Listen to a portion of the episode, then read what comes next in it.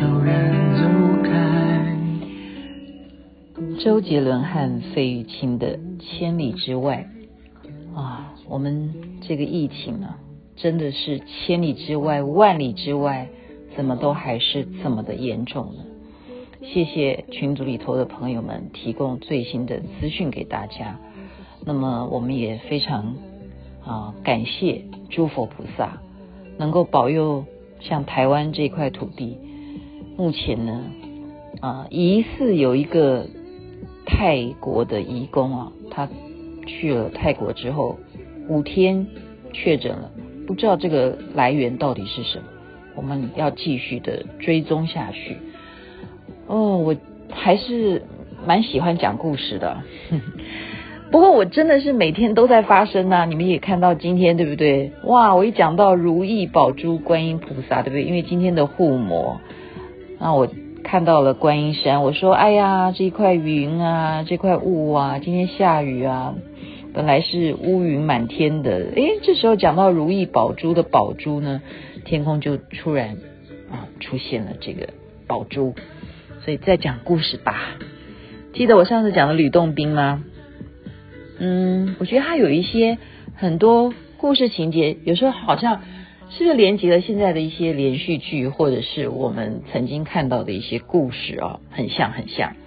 就有一天呢，在铜锣山吧，那时候吕洞宾他已经是很有名的大仙了啊。他看到了有一块地呢，就是那个铜锣山呢，大地震动啊，哇，房子都倒塌了，到底发生什么事情了？他就叫这个山神出来，说到底发生什么事啦？怎么会这个样子？大地都整个震动哈，是不是大地震？房子都倒塌了，是谁弄的？那山神就跟吕洞宾报告说，那是一个修行了有五千年的穿山甲干的。哇！那吕洞宾想说，穿山甲，那我可以搞定他，你们退下吧。就后来想一想，五千年的穿山甲，哎，我怎么能够搞定他？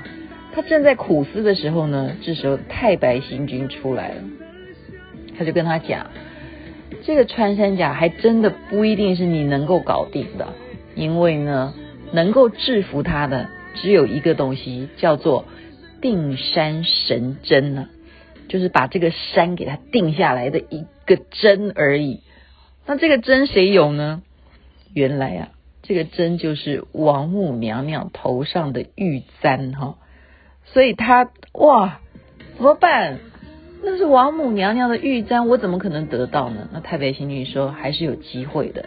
就隔一天刚好是蟠桃会啊，那里头呢，王母娘娘有一个侍女啊，她叫做牡丹，你可以从她来下手，因为据说呢，她有那种思凡的心意啊。哇，你看他给他这个点子呢，在蟠桃会的时候，他就故意叫他牡丹斟酒的时候，太白星君就故意撞吕洞宾一下，那吕洞宾就会不小心撞到牡丹仙子啊，那牡丹仙子就会拍谁啊？好，然后牡丹仙子就跑到荷花池去赏花的时候呢，那吕洞宾就去问他说：“哦，牡丹仙子，你在赏花吗？”那牡丹仙子就说：“你可知道这里的天规吗？”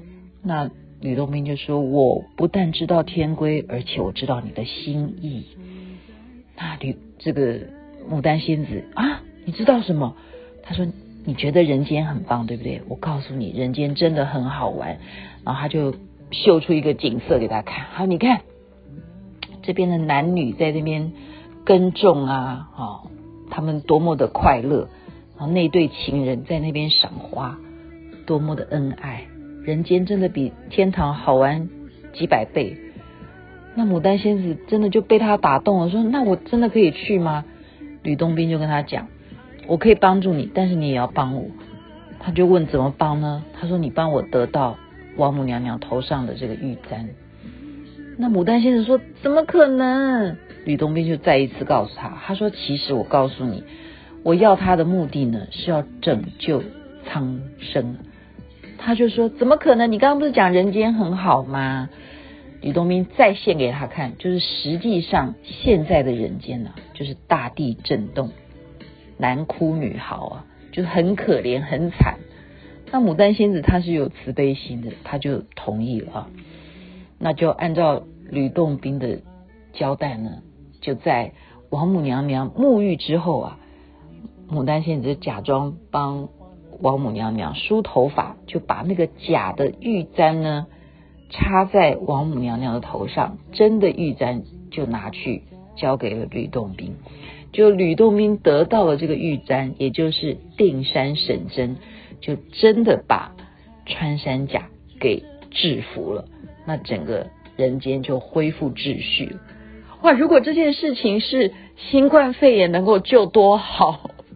不过你看，是不是我刚刚讲的有一些异曲同工之妙？因为那个来源，照我们的说法，王母娘娘就是瑶池金母。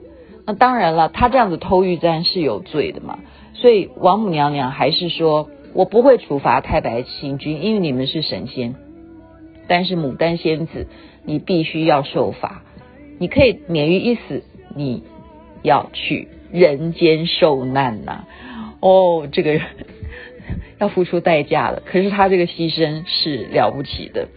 所以今天跟您分享吕洞宾的这个。偷玉簪的事情，但是是为了救人间，希望我们的疫情能够赶快赶快的结束。不管是美国，不管是日本，不管是香港，不管是任何国家，包括台湾现在担心的一切都能够化险为夷。请瑶池金母诚心的听我们的祷告，诸佛菩萨，南无观世音菩萨，南无阿弥陀佛。祝福大家有美好的一天。